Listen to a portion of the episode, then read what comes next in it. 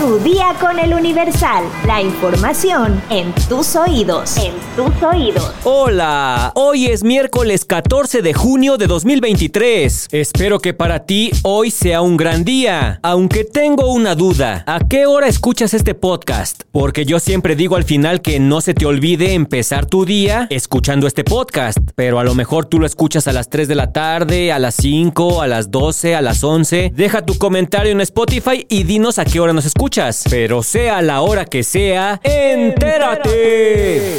Metrópoli.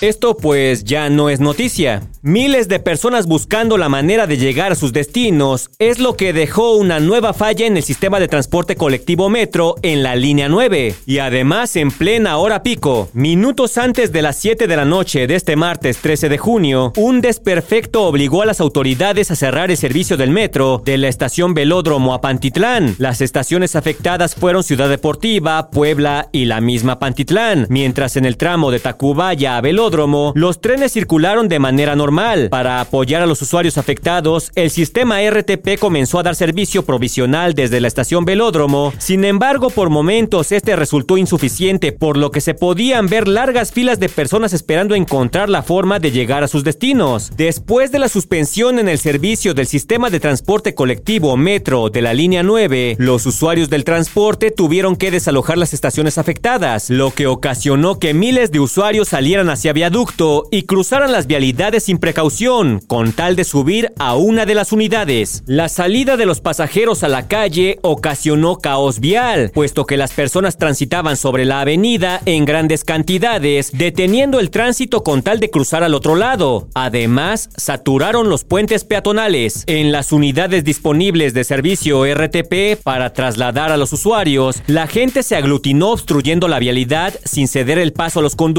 o permitir la llegada de más unidades. En publicaciones vía Twitter circulan videos de cientos de personas caminando entre las vialidades tratando de subir a alguno de los transportes provisionales o encontrar otra manera de llegar a sus casas. El metro informó que alrededor de las 6 de la tarde con 20 minutos de este martes, un tren de la línea 9 golpeó el aparato de cambio de vía en la terminal Pantitlán, lo que ocasionó la suspensión de servicio en tres estaciones. Los primeros reportes indican que el incidente se registró en la zona de maniobras en un tren vacío cuando se incumplió con la señalización. La administración del metro ordenó una investigación rigurosa al respecto, así se mencionó en una tarjeta informativa.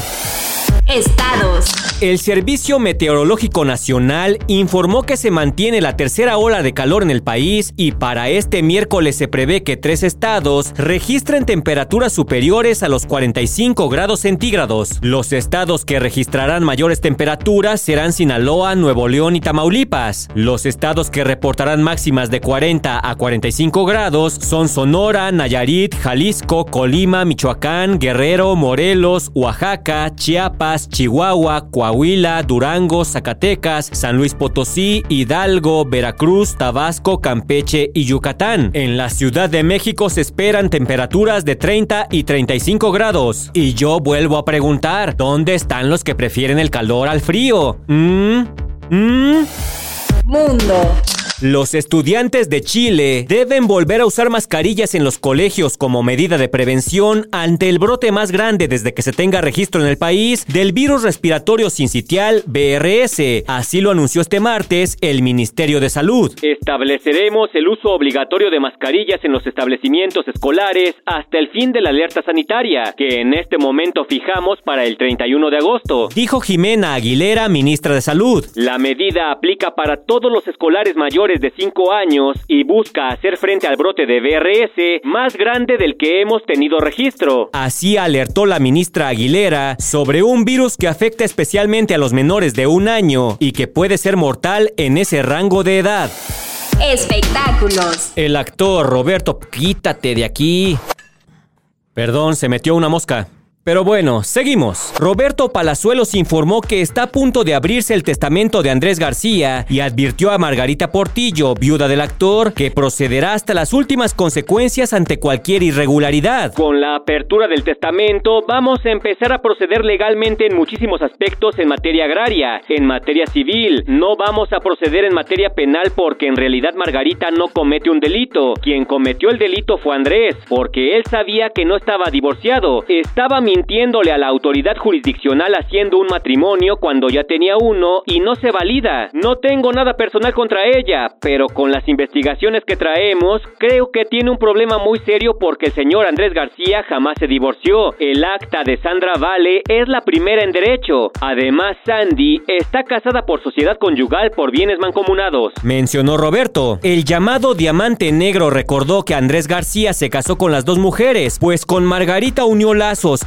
uno de los hoteles de Palazuelos en Tulum, pero bajo el régimen de separación de bienes. Andrés no podía heredar algo completo que no le pertenecía, es decir, la sociedad conyugal marca que todo lo adquirido después del matrimonio es de los dos. Mencionó Roberto, aunque aclaró que las dos actas de matrimonio son válidas, tanto la de Sandra como la de Margarita, claro, hasta que sean invalidadas por una autoridad jurisdiccional, la primera en derecho es la que prevalece. Entonces Palazuelos consideró que esto es lo que va a terminar pasando. Bienvenidos a un capítulo más de Peleando por los terrenos de la abuela. ¿Quieres una receta para hacer dulce de papaya verde? Descúbrelo en nuestra sección menú en eluniversal.com.mx. Ya estás informado, pero sigue todas las redes sociales de El Universal para estar actualizado. Comparte este podcast y mañana no te olvides de empezar tu día. Tu día, con, El Universal. Tu día con El Universal. La información en tus oídos. En tus oídos.